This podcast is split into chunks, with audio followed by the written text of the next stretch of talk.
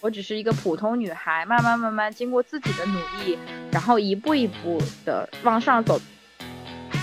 你会觉得这个东西是有意义的，就是你仿佛是觉得自己就是通过自己的一个一己小小之力，你能把这个商业的流通还是货物的流通到全世界每一个小小的角落，无论贫穷，无论富裕。我们就喜欢把欲望直白写在脸上的女孩。把要赚钱打在公屏上的女孩，这会是我们选择 Sally 做第一期的原因。可以吃爱情的苦，但不能吃没钱的土。欢迎收听《搞钱女孩》，这里有女孩们超走心的折腾故事，有普通人能放心借鉴的财富密码。希望你听完这一期即可启程，我们一起踏上致富之路。祝你财源滚滚，美丽自信又多金。Hello，大家好，这里是搞钱女孩，我是小辉，我是抱抱。这是我们节目的第一期，然后也是今年呃从那个主动交代里分出来的一个新节目，我们的搞钱女孩系列终于独立啦。那新节目第一期的女嘉宾呢是 Sally 同学，她是抱抱推荐的一位朋友，欢迎欢迎 Sally。Hello，大家好，我是 Sally。我和 Sally 其实是搞钱一起认识的。Sally 这个人身上有我最喜欢的一个特质，就是有野心、有欲望，很明白自己要什么，然后就去争取。其实是一个搞钱女孩的一个基本素质。我想把推荐 Sally 的这个行为，像是一个官宣一样的放在搞钱女孩第一期，就是我们就喜欢把欲望直白写在脸上的女孩，把要赚钱打在公屏上的女孩。这会是我们选择 Sally 做第一期的原因。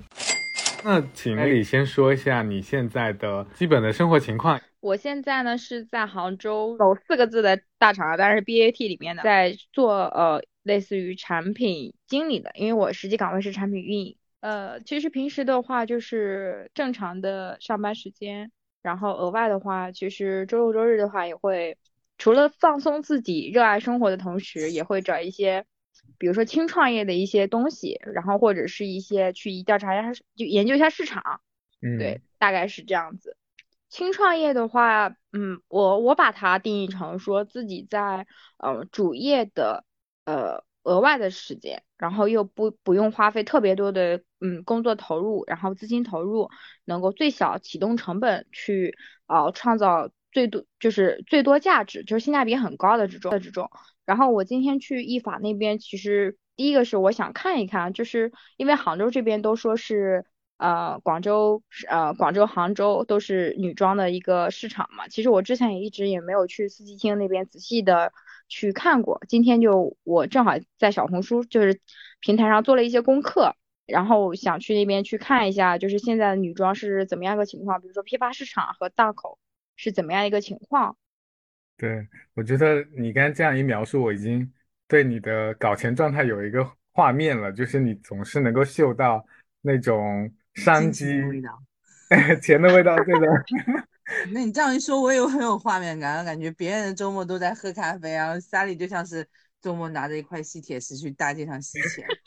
我只是一个普通女孩，慢慢慢慢经过自己的努力，然后一步一步的往上走。我在大学的时候，其实。做第一份人生啊，我觉得是第一份工作，就是当时去找淘宝客服去做。其实那会儿的话是一三年啊，一四年的呃过年，然后那会儿我跟我跟我的妈妈讲说，我说，嗯，我都上大学了，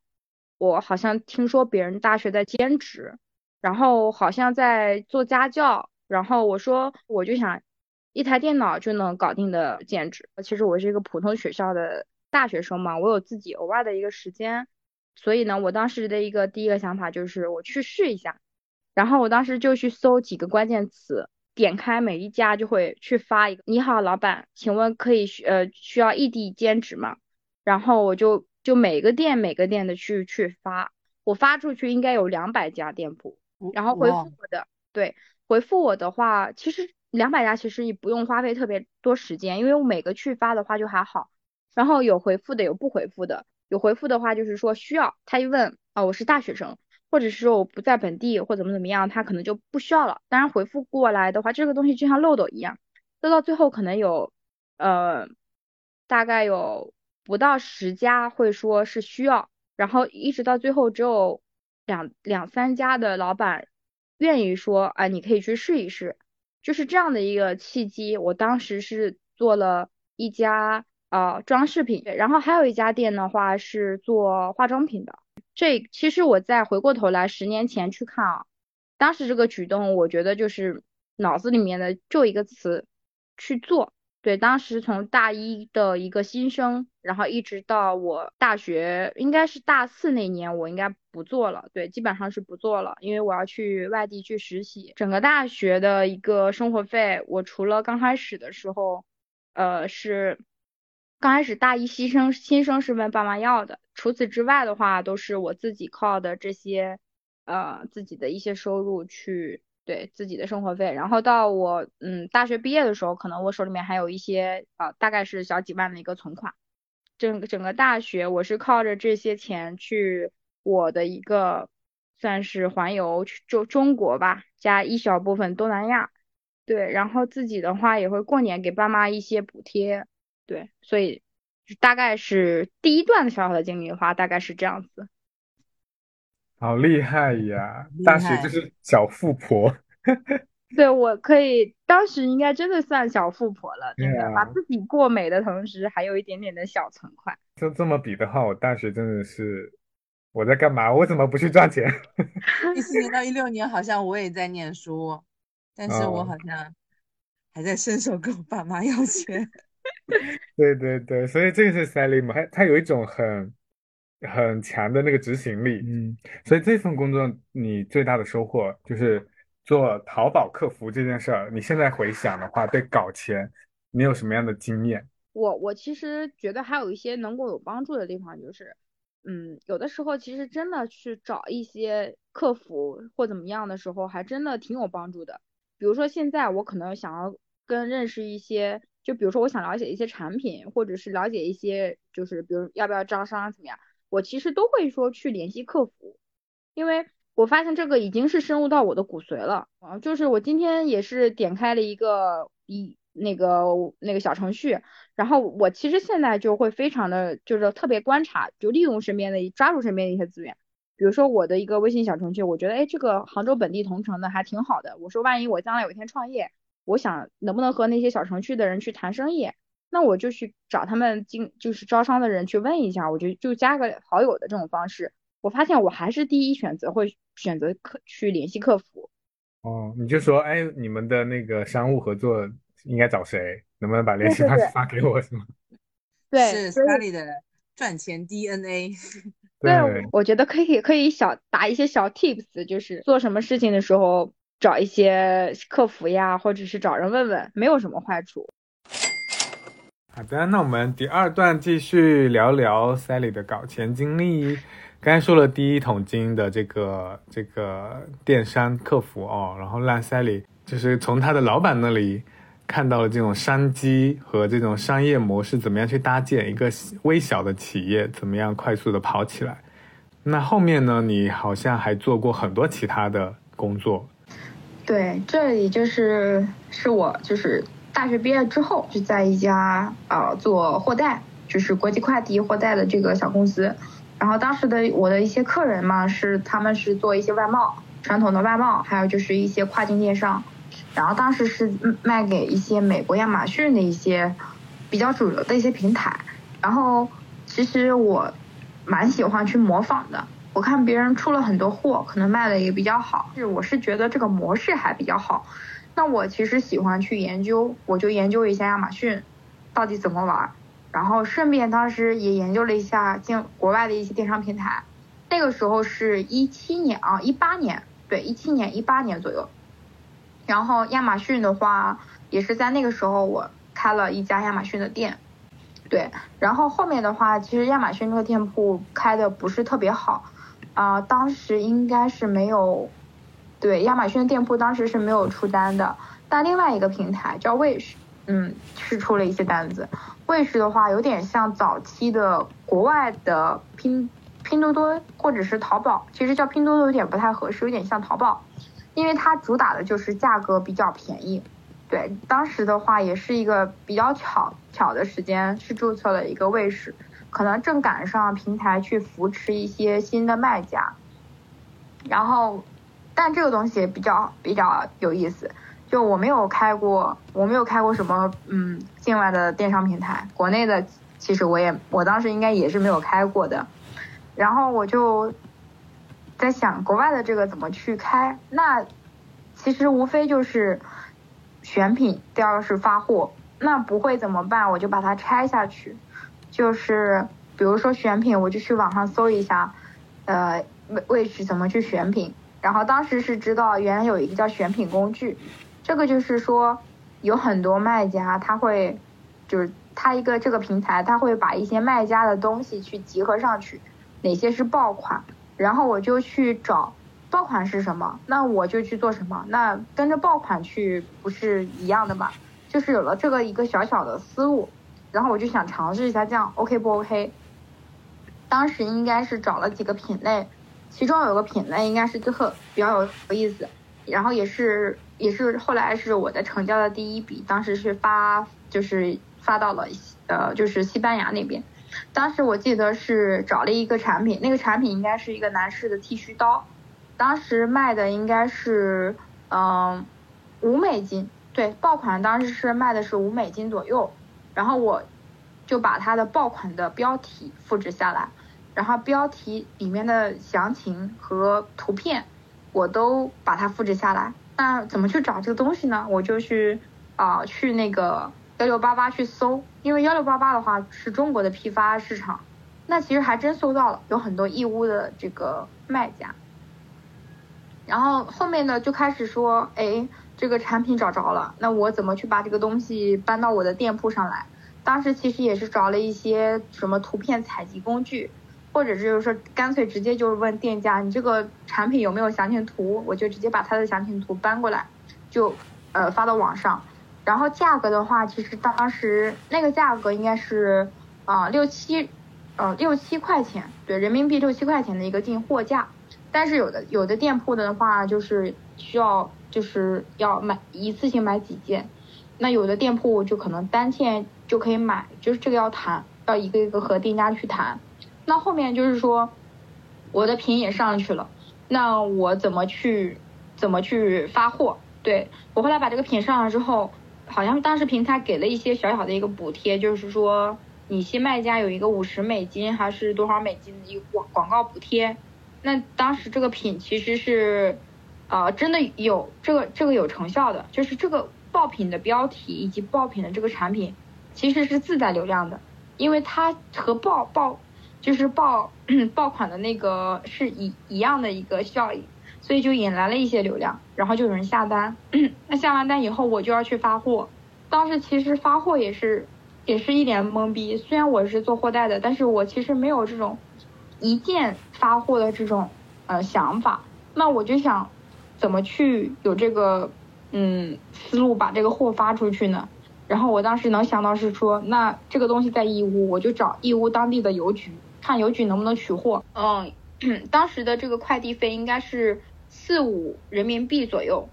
对，也不是特别的贵，所以七块钱左右的一个成本价，加上三四块钱，可能有，如果贵一点的话就是四五块钱左右的，呃，国际国际，应该是国际快递费，其实加起来差不多是十一块钱左右，而我当时在平台卖的是二十多，其实是有一定的一个利润的。对，当时是靠着这种方式，因为它是可以被复制的。然后当时应该是卖了很多的单子，有发到西班牙，有印度，有南美洲巴西，然后有什嗯马达加斯加，然后还有很多美国，然后芬兰、希腊等等。对，当时其实第一次尝试尝试到了，说我能通过自己一个小小的举动，把一个中国的商品出海。到海外，就是我觉得还是比较有意思的这个东西，自己想想都觉得很厉害。对，太强了，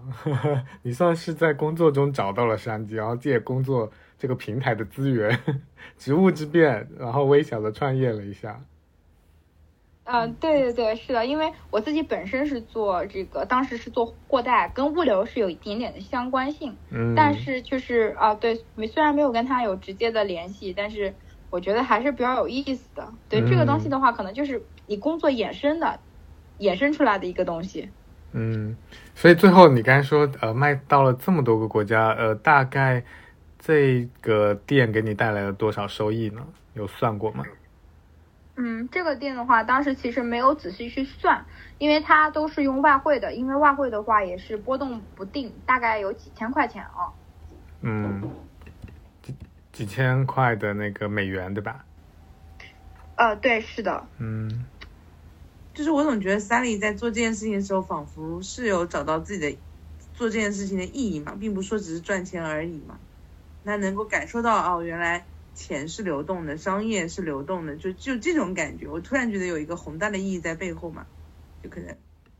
嗯，这种成就感，对吧？个人的能力撬动了一个，就以我个人一己之力，微小的力量撬动了一个大的东西。对，尤其是说，当你在这个平台背后，你看到很多比较有意思的国家啊，他可能是一个巴西的人，他可能你能想象到说。能想象到说这个屏幕的背后是一个巴西的，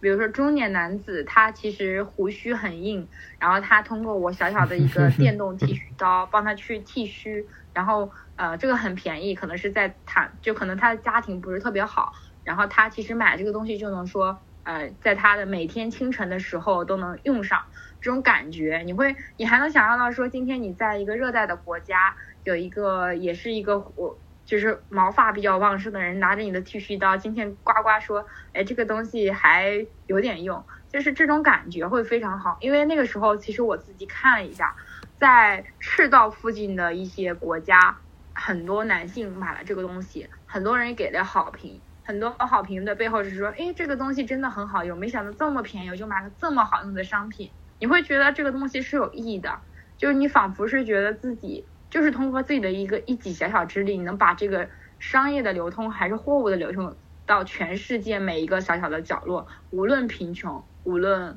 富裕，这种感觉会非常的强烈。嗯，所以之前有人说商业是最大的慈善嘛，就是某种程度上我们提供好的商品、好的服务，就是改善这些人的生活品质。对，那我很好奇，当时你收到第一笔订单的那个场景是怎样的？你当时是什么心情？对我当时收到第一笔订单的时候，有点惊呆了，因为你你明白这种感受，就是你你一个平台的新人，然后你没想到说自己捣鼓出来一个东西，哎，还真有订单产生了，而且这个订单是真实发生的，尤其是当时我收到。呃，就是当时义乌的那个快递员告诉我说，你的东西已经打包好了，准备发走的时候，我特意告诉他说，我说，你稍等一下，你跟我拍个照片，我看一下，然后我就会让他跟我拍了第一个包裹，那个时候我们还叫他 parcel 嘛，嗯，你给我拍一个包裹的照片，然后这个照片我一直留着，然后 对我觉得还是很有纪念意义的，嗯，这个照片肯定会在小小辉的那个。我们放到我们放到那个 show notes 里面。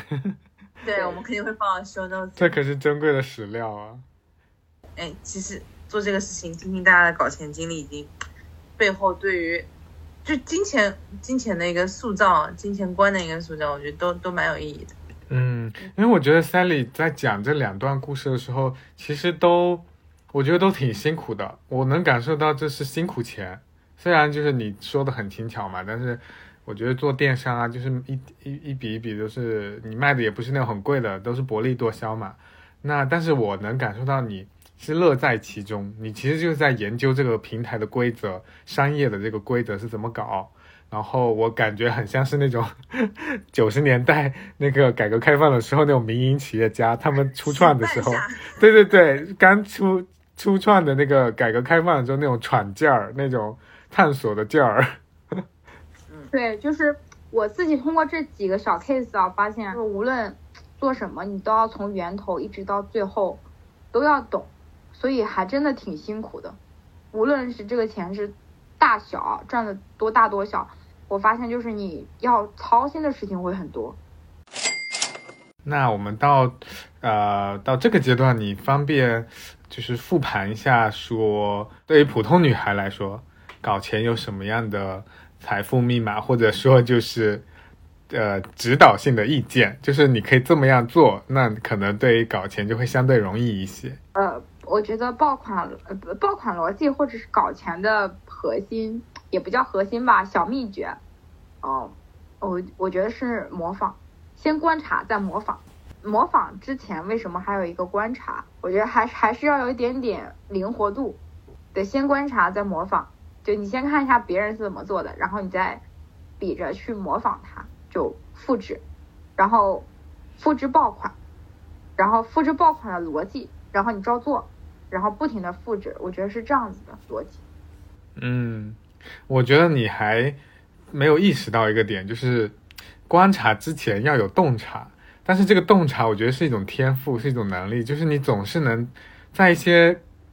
我们觉得好像这这也能搞钱这样的一些很很很不起眼的地方，你就是挖到搞钱的那个财富密码。比如说，你会想到给淘宝的客服去私信发消息说，我也想要当客服，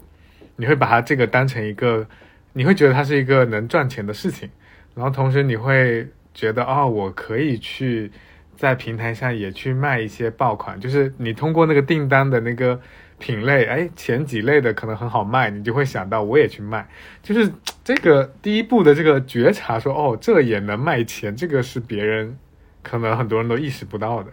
我觉得这是不是你的从小的一个天赋？嗯，我不能把它叫做一个天赋，我只能说每个人都可以这样。我理解，我其实没有什么特别厉害的洞察力。只不过是比大比当时大部分的人多一点的是，我会留我会用心说，我好像走这条路更容易一点。就是就是这里可能会有一个选择，就是可能大部分人会觉得，我作为一个大学生，我理应去当家教，这就会有一个大学生的优越感，或者是大学生的社会认知在这边。但是我我我听 Sally 讲完，我觉得 Sally 是一个很以结果为导向的人，他又觉得我要去赚钱，那么优先级更高的是容易赚钱的事情，而不是符合我身份去赚钱的事情。Sally 是一个非常非常 ENTJ 的一个人，就是非常的结果导向的一个人，就是我要用最优解去服务我的核心目标，而在他去做这件事情的时候，他是勇往直前的。是可以放下一切的，是可以忽略一切的。他的眼里就只有那个目标，和他这个眼里的思考就只有他最容易和他能够触及到、reach 到去做那件事情的方式。哎，对，其实我想借着抱抱刚刚说的话来也补充一下，就是我我我虽然就我可能也做过一次家教，是因为有一个爸妈当时认识一个就是亲戚。然后我帮他辅导小孩，虽然也没有花钱，自己还搭了点钱请小孩吃饭，有那么一个经历啊。然后我我自己也是觉得，我我们也也也不是是说赚钱怎么怎么怎么样。确实，我自己想了一下，其实做家教，你要你要去准备你的课，然后你要花在路上，然后你还要找呃家长找小孩儿，也不也不可能是说每天你都能去去辅导那那一家。肯定要找很多家长，然后我觉得这个其实相比而言，可能客服会更加确定性。就每天你定时定点的去工作，然后当然可能我们有提成啊，可能再加上提成，未必会比家教赚的，就是少。就我我觉得还是就是刚刚抱抱讲的，嗯，没有用。多和少，或者是辛苦和不辛苦去衡量。我觉得爸爸刚才那个有启发我想到一句话，说你永远赚不到你认知以外的钱。所以可能那个时候是我根本就不了解这个行业，然后我就会天天然的以为啊，客服嘛，感觉就是很很低级、很很基层的工作。我一个大学生，我才不要去做这个事情，对吧？然后我就会天然的排除。我刚刚也是想到这句话。对我就会天然排除掉这个选项，但是没准人家赚的比你还要多。对，而且我们往往会被我们自己的认知给困住。我们的认知里面就是我们该去做一些知识性输出的东西，但其实未必是这样子，反而会 miss 掉一些学习你不不知道的领域的，或者拓宽你认知边界的一些东西的一个一个机会。嗯，嗯嗯，所以 Sally 很强的点就是你很擅长发现，就是一些新的机会，然后可能这些东西是你之前没有经验过的，但是你能够，嗯、很很有这种探索的欲望，并且很快的找到它的商业逻辑，然后去行动起来。这是你的，我不知道算不算天赋，你是不是从小就很会 很会搞钱？我没有，我只是个普通的女孩。只是我觉得，就是只是说做客服这件事情，我我能感受到 Sally 的很多优点，啊，就是我能感受到这个朋友交的很值得，感谢感谢，就是就是很很很多的时候，大家都说一个人要看他的主心骨，或者要看他的内驱力稳不稳定。我觉得 Sally 就是一个内驱力非常稳定的人，他但凡认定一件事情，他就会找这件事情的最优解，而和这件事情。就是说，就他一定是围绕这件事情来做，他就是这就是稳和靠谱的一个表征吧。就是勇于拓宽自己边界的人，就是 怎么说呢？就是很勇敢的去选择一些哎认知，去去赚一些认知以外的钱。我觉得这很牛逼啊！这真的很牛逼啊！我大学的时候，我我都没有去做过任何兼职。我也是。我们还在停留在那种，就是农民农作农耕时期的这种搞钱逻辑，就是我要用我的一份耕耘换取一份收获，这是一个很传统的搞钱逻辑。但是我觉得 Sally 就是他会知道去研究平台的玩法，借助平台去，就是以最小的投入换取最大的回报。就是这个原动力是在于你天然的好奇心，然后一定要把这个这个搞清楚，把这个目标实现了，还是说？你有一个很强的那个，就是我一定有一个财富目标，我要赚到多少钱，我要给家里创造什么样的这个好的生活。我不知道你的这背后这个真正的原动力是什么，动机是什么？对，为什么可以持续的就不懈的在研究搞钱这件事情？是我自己也不知道，好像就是有内驱力。那你说这个内驱力是哪里来的？可能就是因为有点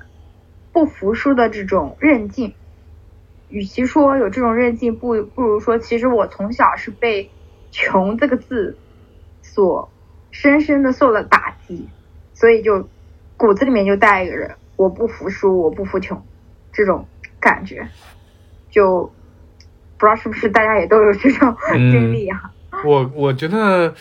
可能有两种方向，一种是，呃，我也是家庭条件没有很好啊，小时候就是我爸妈是要借钱给我交学费的那种，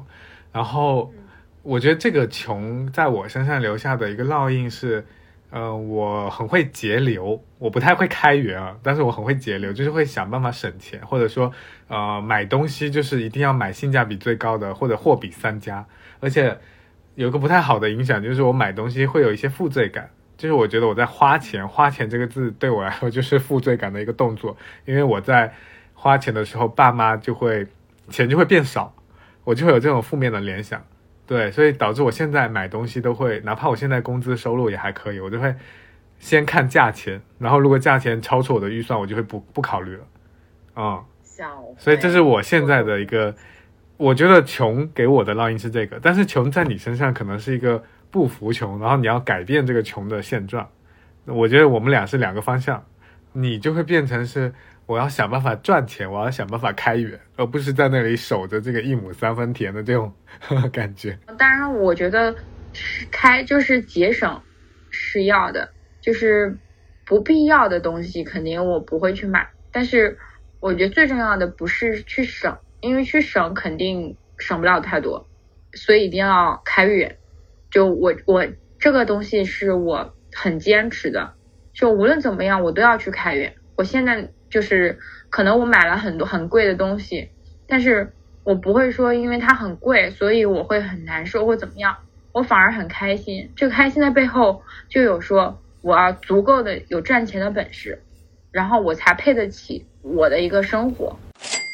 刚刚我们刚刚是在回顾 Sally 的十年赚钱经历嘛？那这十年来，就你树立的高效赚钱这个金钱观，对现在职场有什么帮助吗？我之前的领导他们也评价我说是一个我是一个内驱力很强的人，然后而且是很主动的主动的一个人。然后我其实，在过去到包括在现在职场的一个情况，我觉得对我比较有帮助，或者是我一直在坚持的事情是不断学习。这个不断学习，就是我可能不断的去学习身边人的长处，呃，也不断的去弥补自己身上一些不足点。所以就是在呃职场竞争很激烈的同时，其实我我仍然是很轻松的去在这个里面，因为我好像适应的适应的能力很强，然后再加上其实我之前也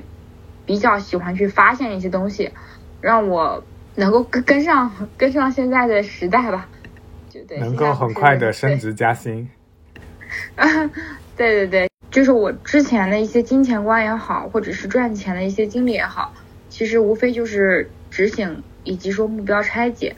所以在就是职场里面，就是尤其是大厂，就是人员结构很复杂，组织又很复杂，沟通效率又很低。那其实我是一个目标却很目标很明确的人。所以我会把有一些任务，或者是有一些啊东西能够整合好，然后能把一些就是嗯项目吧，只能说项目可以把它就是抓好。我觉得这个其实把这个能管理好，我觉得已经轻松了很多。所以，我我不知道这个算不算一个收益啊？那我想插播一个问题，为什么你不创业呢？因为在我看来，我刚刚想问，对，因为我在我看来，工作并不是赚钱，对，打工不是一个最聪明的财富积累的方式啊。确实，嗯，我身边其实是有一些创业者，我其实我我们有时候也在交流，其实创业者真的很不容易，就是他从开始创业的时候，其实就付出了比别人更多的一个，嗯，我觉得一个是勇气。第二个是，就是确实是有一定的一些资源。我为什么不去创业？我觉得我这这几个地方我都不具备。首先说资金，我其实是没有一个原始资金在，或者是说我其实我觉得自己可能还还不能够算是有这种启动的这种，嗯，对，不到一定的这个这个程度。然后第二个是，嗯，勇气吧。就真的是创业者的时候，嗯，把自己的全部身家都压在这个创业身上，其实没有其他选择，他其实是很痛苦的。所以我觉得我可能还没有没有历练到这种程度，或者是说，其实我还想找一个更加啊轻创业的这种思路去开始创业。如果我现在有比较好的一个发展机会在大厂，其实我可以接触到很多的人脉也好。我觉得更多的也是思维模式，或者是一个，嗯，对一个管理思路也好，或者是思维模式也好，然后再加上我其实可以在身边日常生活中去寻找这种商机，然后开始一步步由我的一个副业，慢慢慢发展成一个收入还不错的时候，我这个时候才会去转型。其实我还是一个比较谨慎，是有这种防范意识在里面的。那你会觉得？大厂的工作会比较稳定一点。嗯，对，大厂的工作其实，嗯，我觉得还算比较稳定。只要你，只要你在里面不停的学习，然后完成一定的工作，还是比较稳定的。啊，当然一辈子上班也可以，对吧？对，对。然后就再说回来，就是平衡一下，就我的一个，就是冒进和啊冲劲和我的谨慎。就我觉得还是要还还是有一定的点，就首先要知道自己的底线在哪里，我觉得划清楚自己的边线，哪些是自己不要的，然后就好比说你如果在职场，或者是说你在生意场上，你要一定要懂规则，守规则，就这个是这个是我无论做任何事情我都会去坚持的。我在职场上，我我觉得有一些工作等等，我还是开展的比较，嗯。比较的平稳，基本上不会重蹈覆辙。原因就是因为我其实很认这个东西。比如说我们在举行一些类似于那种项目会吧，项目性质的东西的时候，我们肯定要知道说这个项目的要求是什么，规则是什么，一定要按照要求去来。然后我觉得就是跟你去做就像说回来，比如说我们去做平台，去做自媒体，或者是做其他的生意也好，你一定要知道你的底线在哪里。我觉得这个是这个是我我觉得谨慎的地方。然后冲劲的地方是你在维持住底线的前提之下，你去自由的去往往前去发展。我觉得这这是我怎么去平衡这两点的一个原因。就我只要能把自己的底线坚持住，我其中能够抓住一点是围绕我的一个目标过去。至于中间的路径有多长，我觉得就是平衡这就是平衡冲劲和和那个谨慎的一个最佳点。那你有没有一个接下来，比方说，如果说你人生有很大的重大的变故，嗯，会是你赚到多少钱之后会发生一些变故？我我觉得不是要以钱去衡量我的人生有多大的一个变动，呃，或者是一个变化。我觉得以钱去衡量不是特别的合适。嗯我觉得是以一个事业的或者一个身份的转变，比如我现在是一个打工仔，嗯嗯，我觉得如果如果我我我其实一直有想法说想做一个品牌，嗯。嗯自己做一个品牌，然后去呃去把它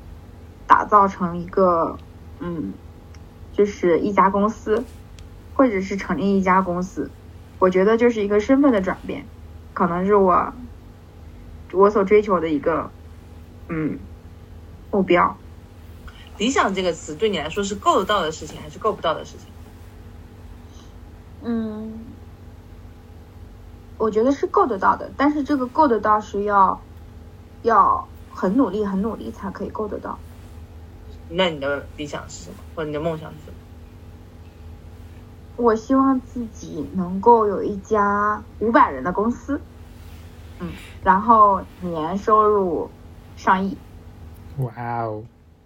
这是可以够得到的梦想。我觉得这个是要很努力、很努力才可以。那那就是一个女企业家了。嗯，那这个女企业家的理想，嗯、诉诉诸到你本质来说，它是跟你的性格有关吗？才会有一个这样子的目标和理想？嗯，可能跟这个有关吧，也可能跟这个没有关系。那我们先拆分成两部分，你先先说你觉得没有关系的那一部分是，没有关系的是，这个东西每个女孩都可以有这个理想，每个人都可以，而不是说只有我这种，或者是只有我这种性格才可以。那我说可以的地方是，可能我这种女孩子比较喜欢有目标性，然后比较有内驱力，然后又不肯不肯服输。那可能这种性格的人，他自带着这种，呃，有点像那种领导力啊、影响力，所以就很很容易想到说，是不是一个女企业家的这种理想？对人们通常会认为女生有野心，或者有城府，或者有目标感，有积极争取的呃意愿，是一个对于女性来说是一个负面的评价。你是怎么看待这件事情？对我身边很多人也会觉得这种女孩子不太喜欢跟她打交道，或者是觉得好像跟他成为同事会有点让人觉得不舒服。就我其实刚开始的职场前几年，也是被生活所困扰，所以我自己一直想把自己的一个就是个人的形象就尽量变得就是温柔舒缓。后来我发现，其实慢慢慢慢的，我内心的一些不自信会油然而生。其实不应该这样，就是反而如果你要你有野心，或者是你你的就是欲望很很强的话，不一定是个坏事，就不一定要别人都欣赏我、认可我，我就是最耀眼的，我就是属于我自己的。我觉得，当你有价值，或者是说你真的足够优秀的人时候，其实不用嗯不用关注别人的眼光是什么。Sally 其实提到一个，一开始他也选择去压抑自己的那个真实的自我的一部分嘛，然后表现的比较柔和，呃，压抑自己强性强势的那一部分。那但是我觉得就是，呃，有很多人其实像 Sally 遇到同样的情况，很多女生哦，她可能在一个，嗯，在一个大环境里面，大家要求女生不要那么强势。然后甚至觉得女生不用特别有钱啊，事业心那么强不太好啊，以后很难嫁人啊。女生还是要以呃家庭为重啊等等之类的，会有这样一些规训吧。然后有一些人他可能就选择妥协了，就选择了成为那样的人。然后，但是有一些人就可以像赛里一样，就可以突破这个突破这个限制和这种呃约定俗成的期待吧，选择活出自己。那你当时你用了一个词，就是说你也挣扎了一下，你那个挣扎的那个点是什么？就是当时是有遇到什么事情，或者啊什么样的人的评价，让你嗯能够能够度过这个挣扎的点，而不是说成为他们所期待的那种乖乖女。嗯，这个我就分享一下我自己的一个，算是一个疗愈之旅吧。就是我其实。是在就是嗯，就是互联网大厂里面，其实是经过了一个转岗的，就是从做业务，然后转岗到产品这个岗位，然后前后呢，其实是呃经历了两个不同风格的 leader，然后前面那个风格的 leader，他是一个非常直接的人，他也是一个我的很不错的老，就是嗯，是我的上司，当然我觉得他。他的很多观点很犀利，就我我是骨子里面非常认可那种，嗯，评价我不好的这种人。我我因为太太多人说你的好话，其实反而你的脑子会不清醒，反而别人会指点你的不好的时候，我会觉得这种人我格外珍惜。所以在我前任的领导他那边，其实评价我说，他觉得我是一个内驱力很强，但是是一个野心。呃，有野心，然后而且锋就是锋芒毕露的人，所以我当时会会觉得我是不是表现的太张扬，太把自己的一些就是要的东西写在脸上，会很狼性的这种感觉。然后我后面其实经历了一个 leader，他是一个呃嗯怎么说，他是一个呃看上去非常阳光的一个大男孩，然后嗯他其实有一点点的。就是很进取，然后同时他也是一个很有呃狼性的这种风格，所以他有的时候会直接跟我说，他很认可我是我自己的一个嗯，就是这种要性和目目标感很强。那其实这两个 leader 都是我伴随我还蛮蛮久时间的。其实我还是一个比较内心还是比较传统的一个人，所以有有。两种不同，就是，嗯，观点的人去对我是做出来一个不同的评价，我内心其实是有一个撕扯，然后，嗯，我我其实，在职场上也不是说总是那么一帆风顺，虽然在一些事物上面我是表现出来的非常游刃有余，但其实，呃，有人际交往上，我其实是还是蛮有骨性的那种人。就我还是只跟我喜欢的人去打交道会多一点，然后所以，我呃前段时间其实也不是前段时间，就有一段时间我其实是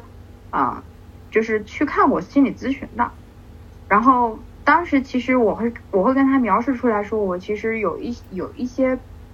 就是心理的这种矛盾，当然可能不仅限于这个，然后他当时给我的一个建议是说，其实。嗯，你要遵从你自己内心的感受。嗯，所以这个东西就让我会觉得，嗯，还是还是遵循你自己的内心，不要什么事情要去装出来，勉强怎么样，其实是怎么样就是怎么样。嗯，别人说你喜欢你也好，或者是不喜欢你也好，就是这是别人的一个评价。然后你喜欢别人，或者是你觉得别人喜欢你或不喜欢也好，也是你自己内心内心真实的评价，所以都要正视它。所以就是我会觉得，嗯，就仿佛是第三人给我的一个，给了我一个中肯的一个就是建议吧。我会觉得，嗯，还是要做自己。在我们优秀的中华文化里面。他们都会想说良药苦口，忠言逆耳，仿佛好像比较负面的一些东西，它本质上是好的，是 OK 的。嗯，那你你越长大，你会觉得那些逆耳的话，或者是那些苦口的药，它它它它确实是有苦到你，确实是有逆逆到你，然后确实是有一部分是 PUA，怎么说呢？是 PUA，就是如果你你把呃逆耳的话、苦口的药当做一个正能量继续往前进，那它是可能会是一个 OK 的东西，可能会是一个让你前进的东西。但是如果说那些那些负面的东西只能让你自己更负面，那我觉得大可不必。就其实还是萨莉说的，人最主要的还是要做自己。你要清楚这些东西到底会把你带向一个负面的地方，还是一个正面的地方。感觉其实大家都是普通人，我觉得每个普通人都会遇到我们这种真，我觉得这是这就是大家真实的经历，就是不要听什么电视剧、电影里面讲的那些什么杜拉拉升职记，啥我可能也已经忘了杜拉拉升职是什么了，就觉得还是我们都是真实的人，然后真实的人就会发生矛盾冲突，然后就会遇到困难，就会有沮丧，我觉得这就是大家真实的一个情况。对啊，就真实的人，他势必就是每个人都会有缺点嘛。那那我觉得，就接接受其缺点之后，去改正或者陷入负面，说等等云云，你各种各种状况之外，我觉得最重要的是能正视自己是一个有缺点的人，能够正视自己，能够客观的评看待别人对我的看待，怎么样？我觉得是蛮、蛮重要的。Sally 怎么评价这个标签？就是我们这个节目叫“搞钱女孩”。如果有人说：“哎，你是搞钱女孩”，你是怎样的心情？嗯，我还挺喜欢“搞钱女孩”这个标签的。对，我觉得“搞钱女孩”她就是一个非常正能量的一个标签，就是它代表说这个女孩子是一个嗯非常独立，然后非常积极正能量，然后。再加上，其实这个女孩子是很聪明，然后很睿智，我觉得是一个比较集很多好的标签于一体的一个标签。哎，那所以钱对你来说到底意味着什么？我觉得钱对我来说就是一个安全感。嗯，就是我能够从中间获得说我的一个，就是如果有这份安全感的话，我会觉得。很从容，很放松。但是如果我一旦没有的话，我会觉得我要去寻找它啊，我我是这样的一个定位。但是之前不是有一些鸡汤会说，安全感不是向外找，而是向内找吗？你有没有这一方面的这种，就是确定这样的一些向内的力量，就这种确定的支撑你可以去搞钱的事情？有的，我我还是挺挺，我内心还是觉得自己。是可以做到的，所以我对我是应该是对内找的，就是不断的是把自己的一些学到的东西，然后认识到的东西、了解到的东西整合在一起，然后去相信自己有这个能力去。所以我看到你整理那个小红书博主的 运营的一个脑图的时候，我就很相信你很很有这个能力达到你那个什么五百五百人企业年入一个亿的这样一个目标。对 对对，那个那个还是花了很多功夫，然后包括那种什么拍照的那个图，我觉得是花了不少功夫去做，可能看了嗯、上百篇的小红书，然后也是自己一个个去手敲，把它做成了一个这个东西。所以就像我们之前说的嘛，就是每一个就是嗯搞钱的人，或者说每一个生意人。他其实背后都是很多很多东西要去付出、要去学习的，嗯，觉得还是蛮、还是蛮、蛮需要勇气的，还有耐力。好呀，那最后还有个问题，有什么样的建议给到咱们这些搞钱女孩、未来的搞钱女孩、正在搞钱女孩都可以学习的一些经验？嗯。我我其实就是之前的话，就是有想过说怎么去给大家一些建议啊，但我突然我想说，啊、我要改变一个重新的一个方式，再再去理一下这个事情。就首先，搞钱女孩一个人去搞肯定是很痛苦的，所以首先你要在你的身边找到一群，无论是搞钱男孩还是搞钱女孩，就是你要有一一群会搞呃会搞钱或者是想要搞钱的一个这样的一个群体。那你其实自然而然你会觉得你不是一个人在战斗，然后这是第一个，第二点就是就刚刚我们提到的，先去观察，然后再去模仿，然后要去执行，我觉得是第二点。第三点呢，就是常来听听我们的搞钱女孩系列。对，哇哦，太棒了！哇哦，还有广子，对，这个嘉宾很上道啊。对对对，嗯，嗯，对，这也是我们的一个一个期待吧。希望我们节目可以给到，嗯、就是我们节目的那个介绍里面说到了普通人可以借鉴的财富密码，对，然后还有真实的搞钱经历，对我觉得应该大家多多多去交流。嗯，这种的话，就是一群人的智慧总比一个人的智慧强。对，所以我们也会在这个节目的 show notes 里面放上我们听友群的入群方式，就是所有的朋友一定都要记得加入我们的听友群。我们未来呢，一个是嘉宾会在群里跟大家交流，另外可能会有一些真正可以搞钱练手的项目，然后包括我们也会呃整理一些就具体的搞钱的这种 tips 一些指南给到大家，然后希望可以帮助大家真的去实操这件事情。搞钱搞钱，你得落到行动上，你得搞起来，对你得搞起来。搞起来！搞起来。好的，那我们今天的搞钱女孩第一期圆满结束，感谢 Sally。撒花撒花，谢谢谢谢两位。Just tell me it's okay. Everything is okay. I, I, I, I,